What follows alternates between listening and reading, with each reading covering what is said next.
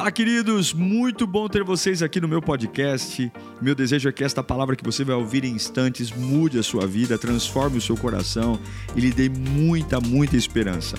Eu desejo a você um bom sermão. Que Deus te abençoe. Esdras 9, 8 diz assim: Mas agora, por um breve momento, o Senhor nosso Deus foi misericordioso, deixando-nos um remanescente e dando-nos um lugar seguro em seu santuário. E dessa maneira, o nosso Deus ilumina os nossos olhos e nos dá um pequeno alívio em nossa escravidão. Curve a sua cabeça. Nós não temos, Senhor, nada além de Ti. Nós escolhemos vir à tua casa para te ouvir. Nós queremos ouvir a tua voz. Nós queremos que aquele que conhece o meu futuro, aquele que conhece a minha vida, aquele que sabe tudo sobre mim, ó oh Deus, eu, eu clamo, traz o céu para esse lugar, traz a tua glória entre nós em nome de Jesus. Amém. Quando nós estudamos a Bíblia, do Gênesis ao Apocalipse, há uma característica inegável em Deus. A sua linda capacidade de transformar algo arruinado em algo glorioso. A cruz é o maior troféu disso que eu estou te dizendo. Um símbolo de vergonha, de vexame. Talvez se algum parente ou familiar tivesse alguém da família crucificado, seria a maior vergonha da família, porque só os piores iam para a cruz. Os mais terríveis crimes iam para a cruz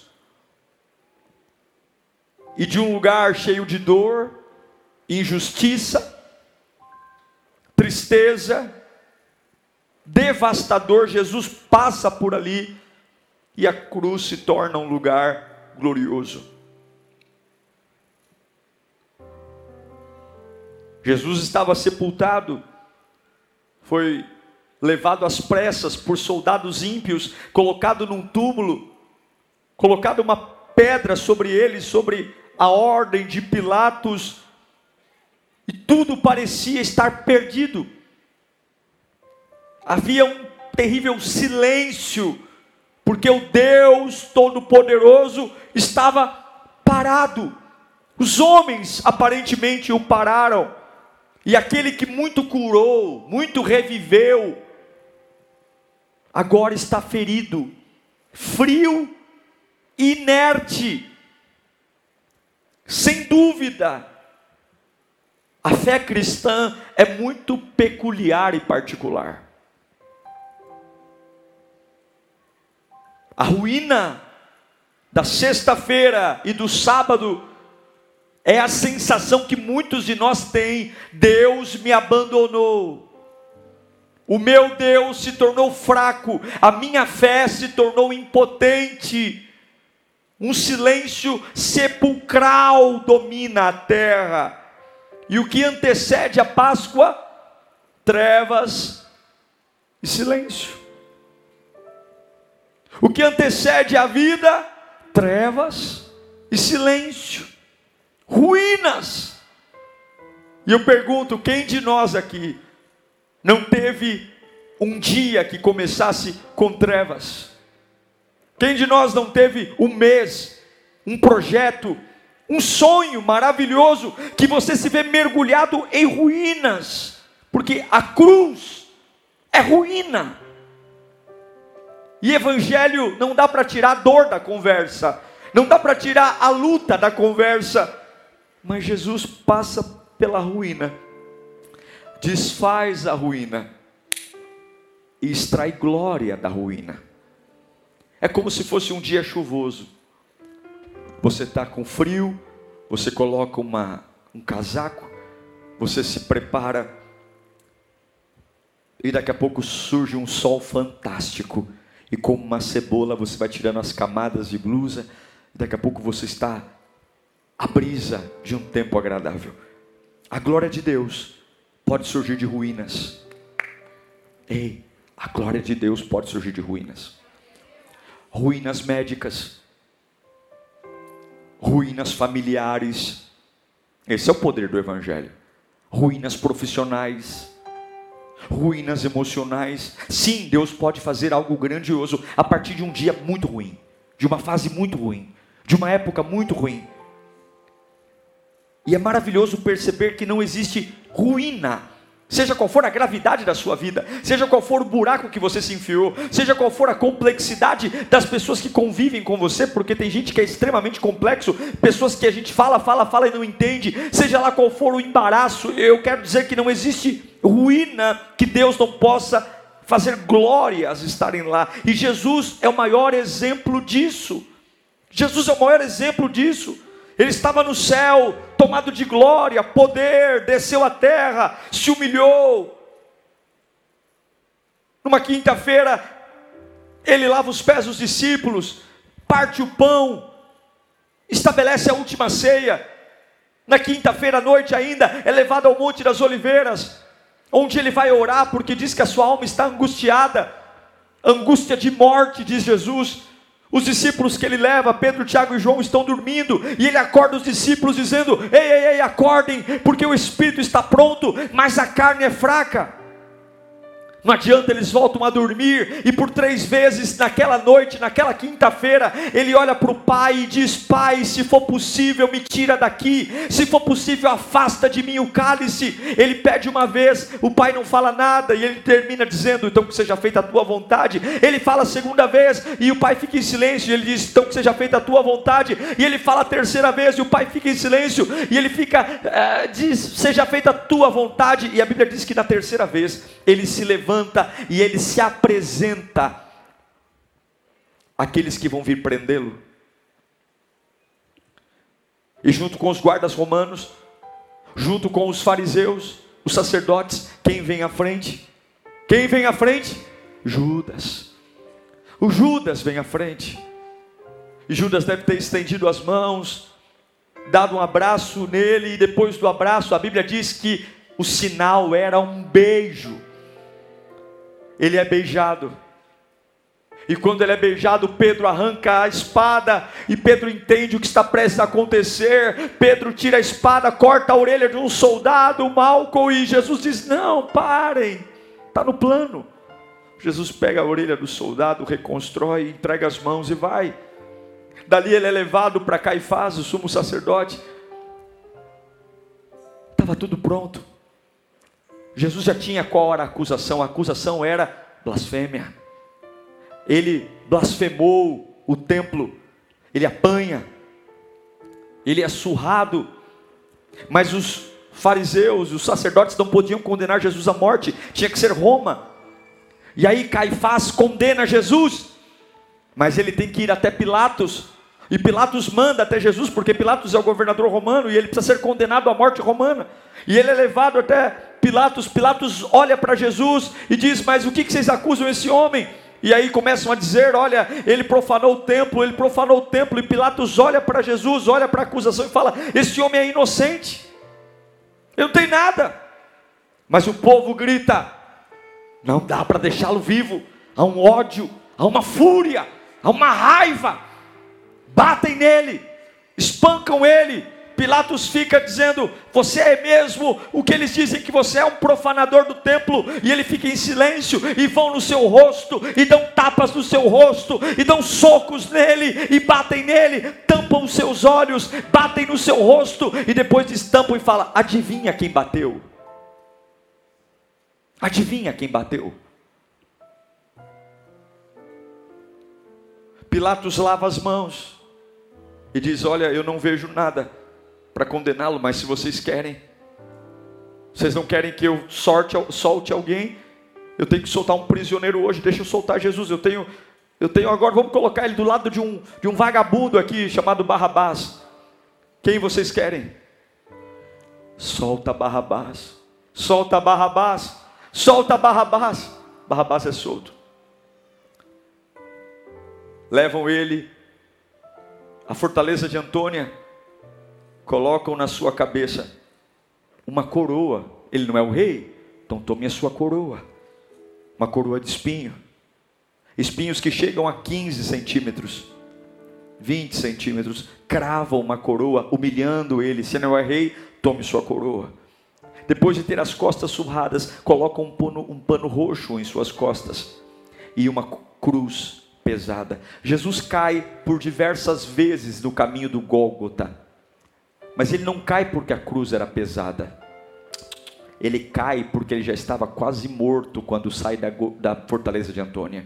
Ele já tinha apanhado a madrugada inteira ele já tinha sofrido flagelos enormes.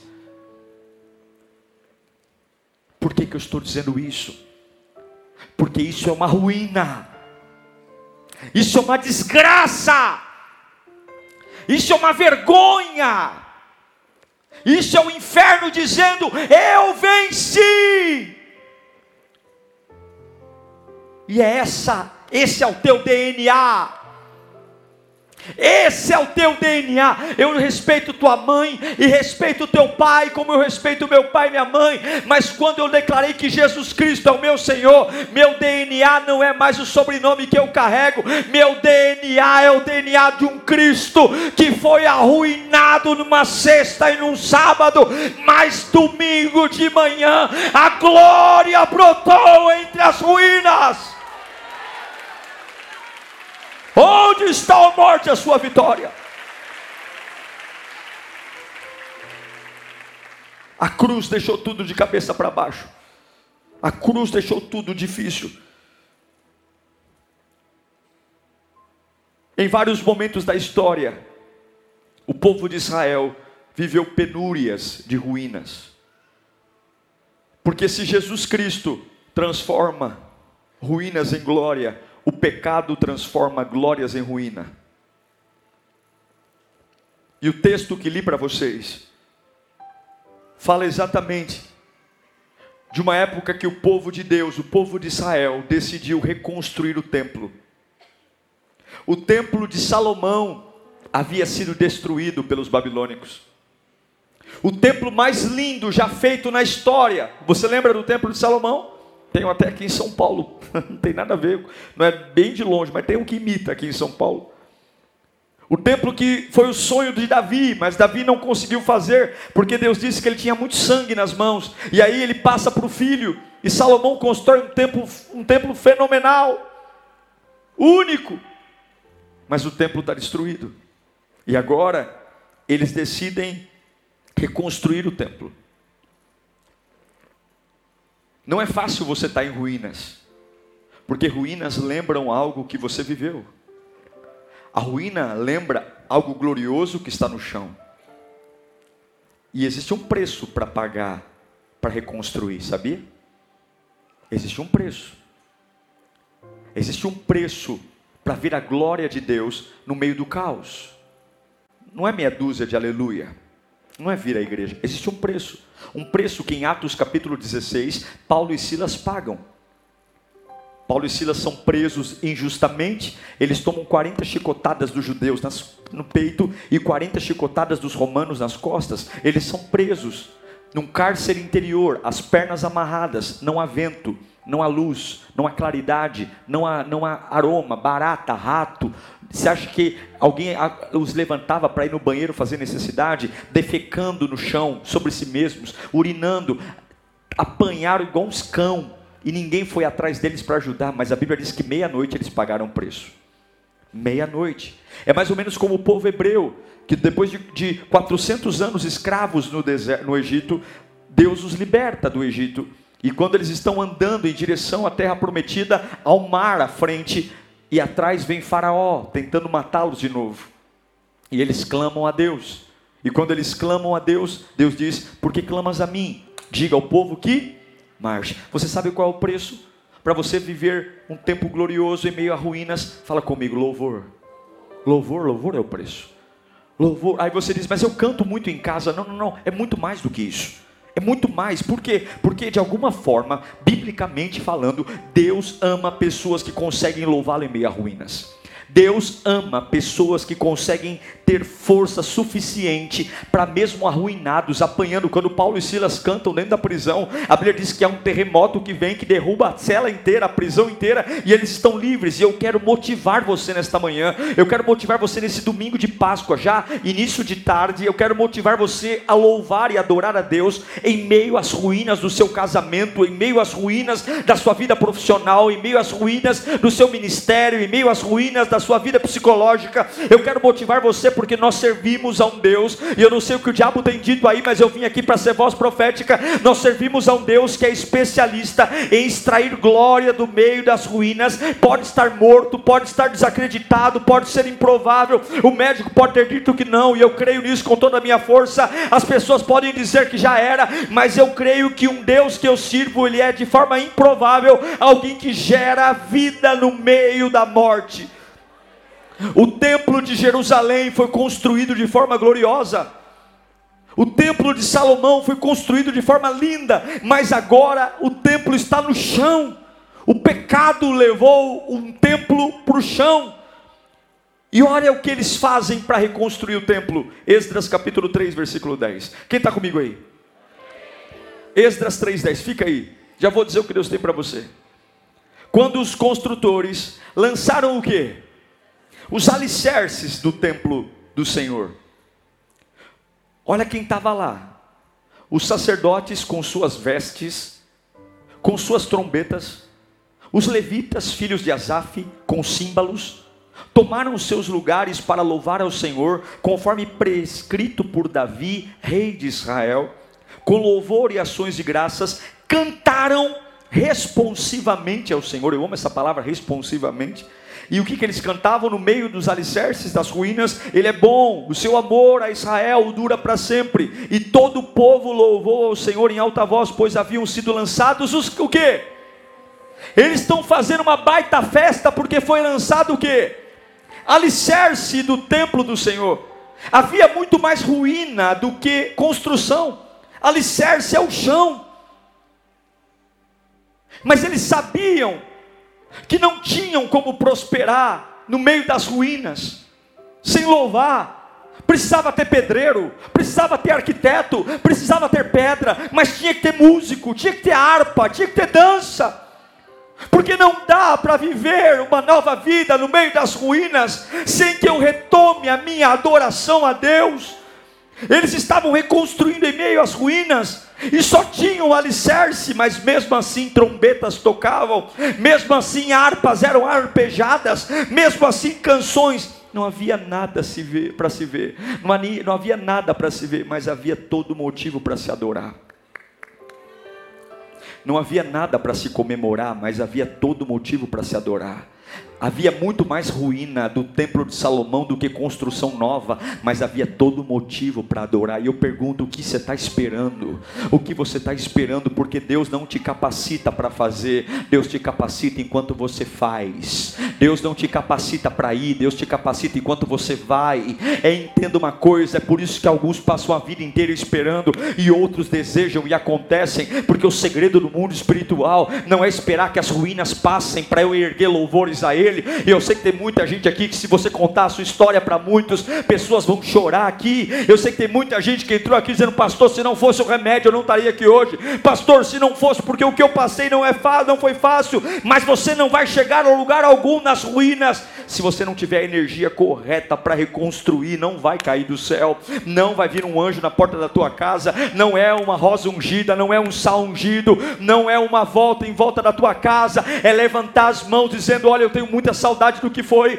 eu tenho muita saudade do tempo de Salomão, mas infelizmente acabou, e agora, Senhor, eu só tenho força para o alicerce, há uma jornada pela frente, falta parede, falta janela, falta telhado, falta mobília, mas eu sei de uma coisa: só vou conseguir terminar se eu te adorar, só vou conseguir terminar se eu te louvar, só vou conseguir vencer, porque do meio do entulho, se eu adoro a glória.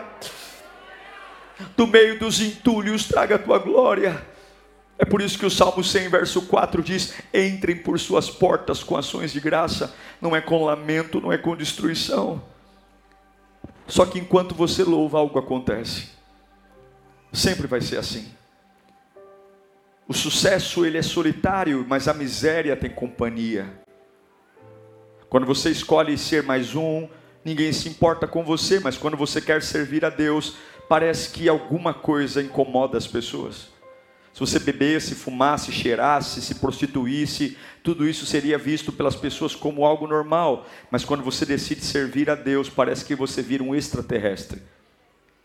E eu acho que é exatamente isso que a gente é extraterrestre.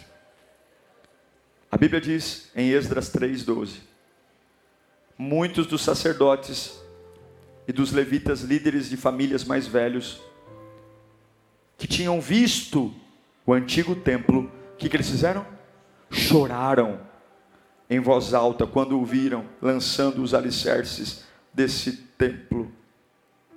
Muitos, porém, gritavam de alegria. Olha aqui para mim. Os mais velhos entraram em crise. Por quê? Porque eles sabiam que esse templo que estava sendo construído não ia ser tão bonito quanto o templo de Salomão. Havia aquele sentimento de: o que, que eu fiz da minha vida? Sabe aquela culpa que a gente carrega por algumas vezes? Fala assim: puxa, como eu pude ser tão bobo, como eu desperdicei. Tá bom, nós estamos construindo esse novo templo, mas nem de perto ele vai ter o ouro, ele vai ter a beleza, o requinte que o templo de Salomão teve. E a Bíblia diz que eles choram, eles constroem, mas choram, se lembrando. E há do outro lado os jovens, os jovens que não, não, não viram o templo de Salomão, então aquele para eles é o primeiro templo. Então eles estão muito felizes, porque pela primeira vez eles vão conseguir cultuar a Deus no templo. E eu sei que aqui, há, nesse culto, há mais ou menos essa mistura Há pessoas que estão muito vividas aqui, dizendo, pastor, eu tenho muitas experiências das quais eu me arrependo. E eu sei que muitos não se perdoam, muitos se culpam. Por que, que eu agi assim? Por que, que eu falei daquele jeito? Por que, que eu tomei aquelas decisões? Por quê? Por que, que eu, eu pisei na bola?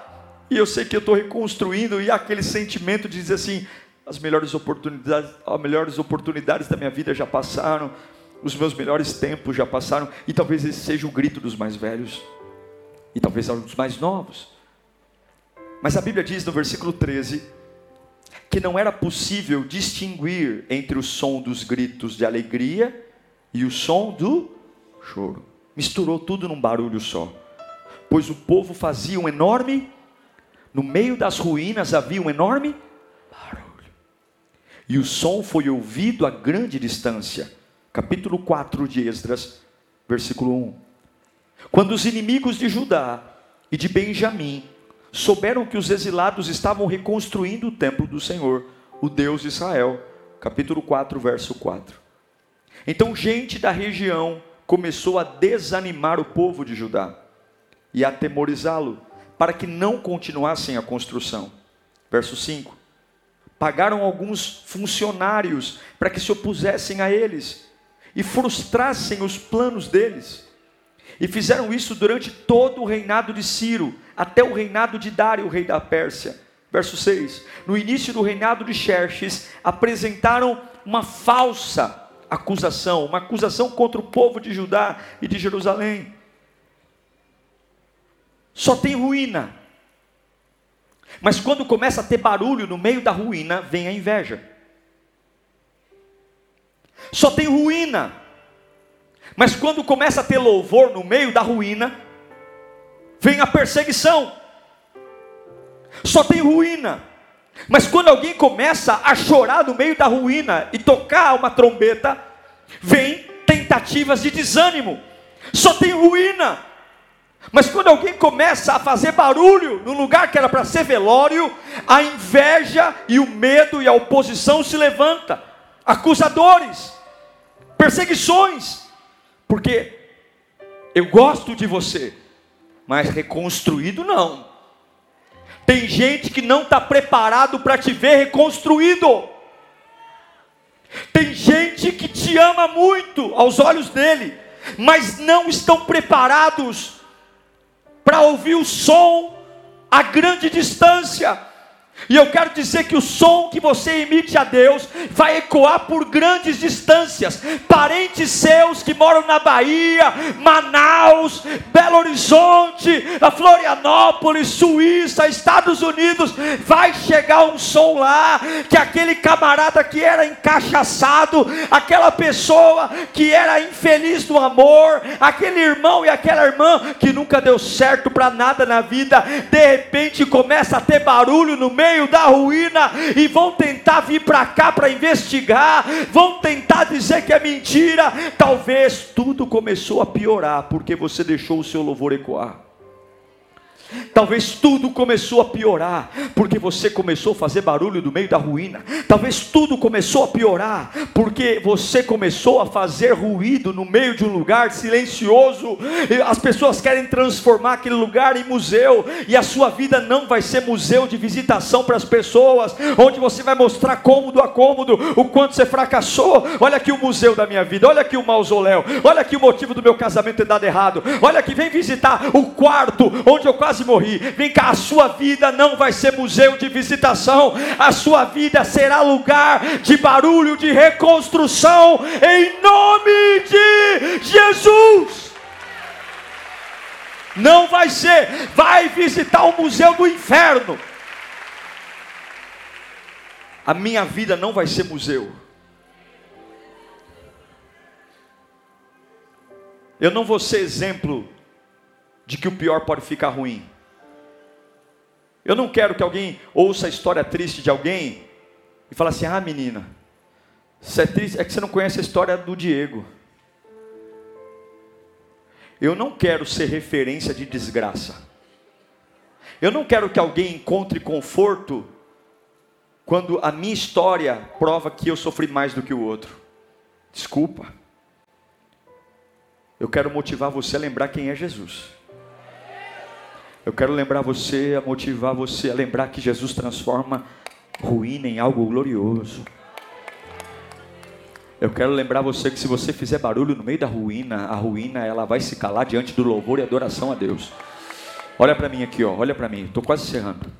Lázaro está morto, é uma ruína. Maria e Marta estão desesperadas. Jesus chega, vê Maria e Marta desesperadas, chorando, e a Bíblia diz que ele chora. Aí está o versículo mais curto da Bíblia: Jesus chorou. Jesus vai até a ruína. Qual é a ruína? Um defunto quatro dias sepultado. Jesus manda tirar pedra a uma ruína. As mulheres choram, os judeus estão nervosos com Jesus. Ele chorou e aí ele vai de frente para o túmulo e ele vai falar com a ruína. E o que, que ele diz diante da ruína? João 11:41. Olha o que ele diz. Ele está de frente para o túmulo. João 11:41. Vamos lá.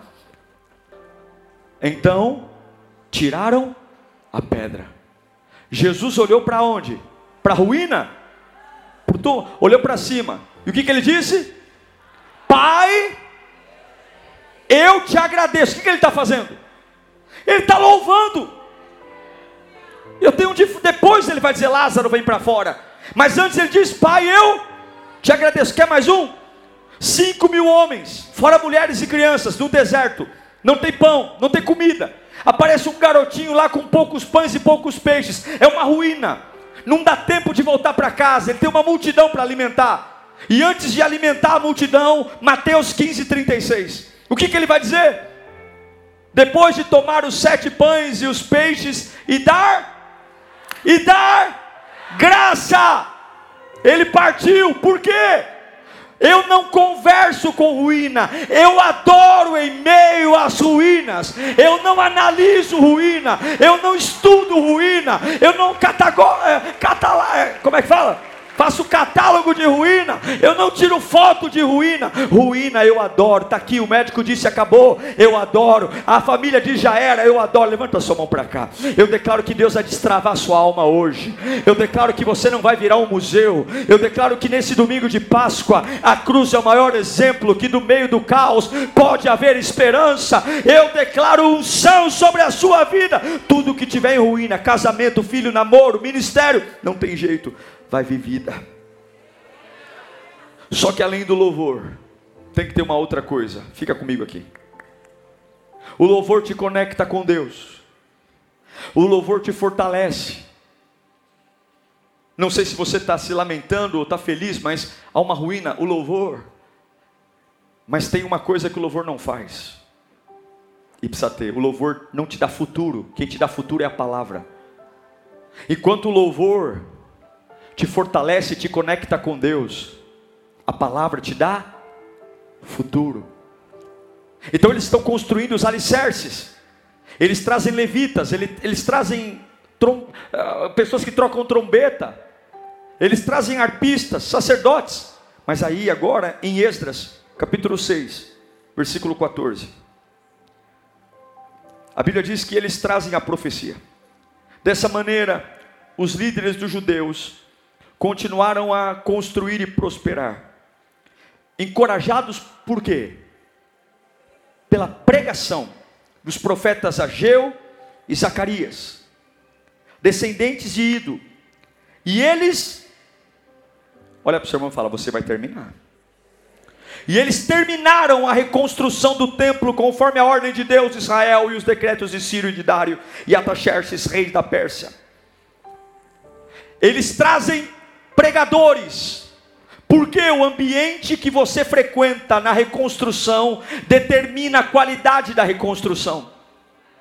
O ambiente que você cria no meio das ruínas determina se você vai ter glória ou desgraça. E eu pergunto para você, lindão, lindona, mesmo que você não voltar aqui nunca mais na sua vida, quem você está ouvindo no meio das suas ruínas? Quem tem sido a voz que você tem trazido para as suas ruínas? Não é só através do louvor, mas é a palavra. O louvor me conecta com Deus e a palavra me dá futuro. A palavra me permite ver o futuro em minhas ruínas. Eles estavam sendo encorajados pela palavra de Deus. Quer ver um exemplo? Olhe para mim aqui. Os velhos estavam chorando, não estavam chorando? Por que, que eles estavam chorando? Porque o templo atual não seria tão bonito como o templo antigo. Mas tem palavra no meio da ruína. E sabe o que a palavra diz? Coloca para mim Ageu 2:9.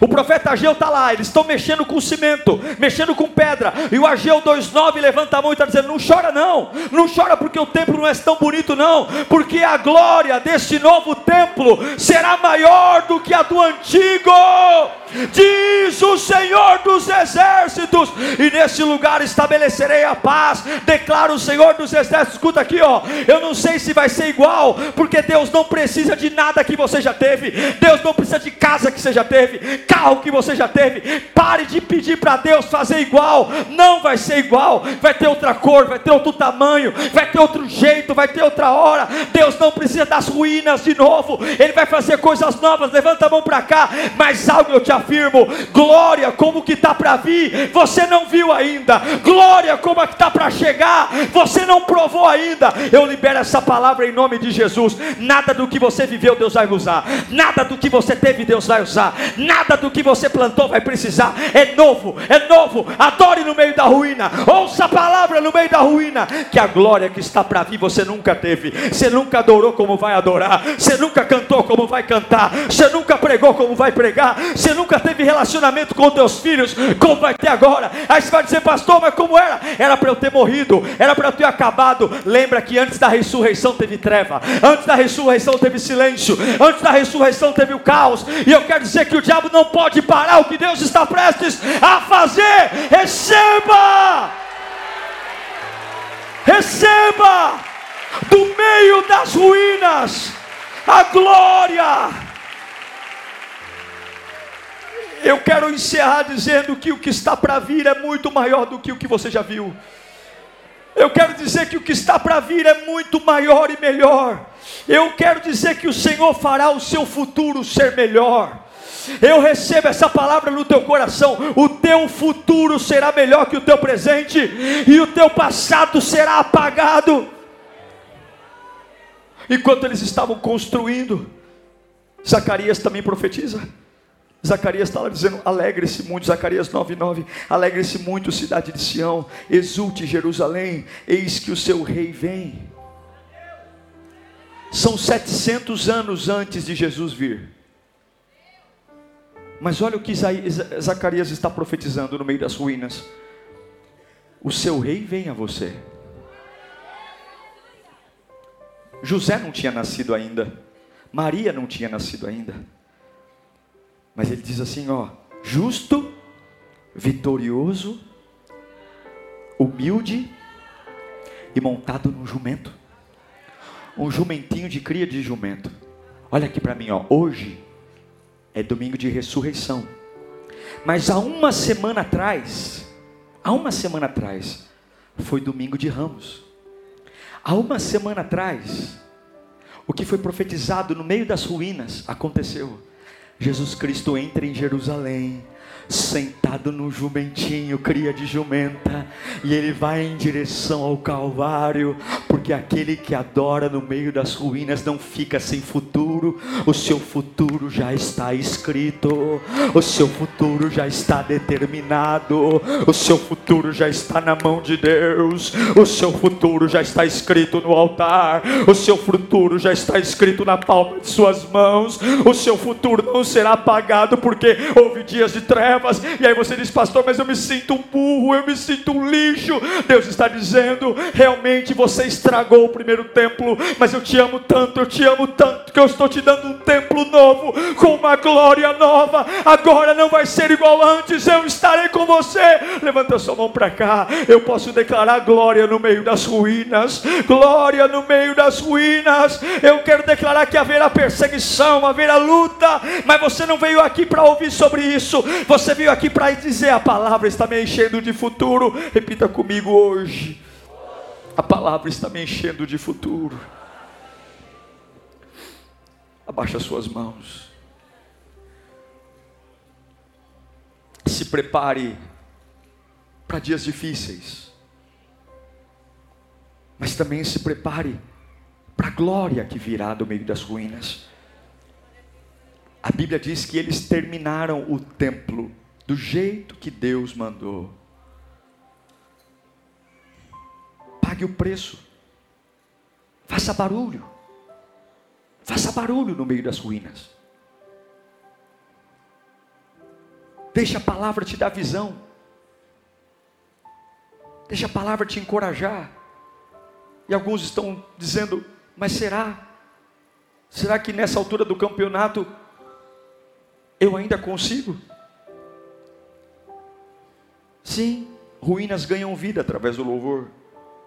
Mas para isso você precisa ter intimidade com Deus. Quando Jesus ressuscita, há duas mulheres indo ao três mulheres, as duas Marias e Salomé. Elas estão indo ao túmulo. Elas têm carinho por Jesus.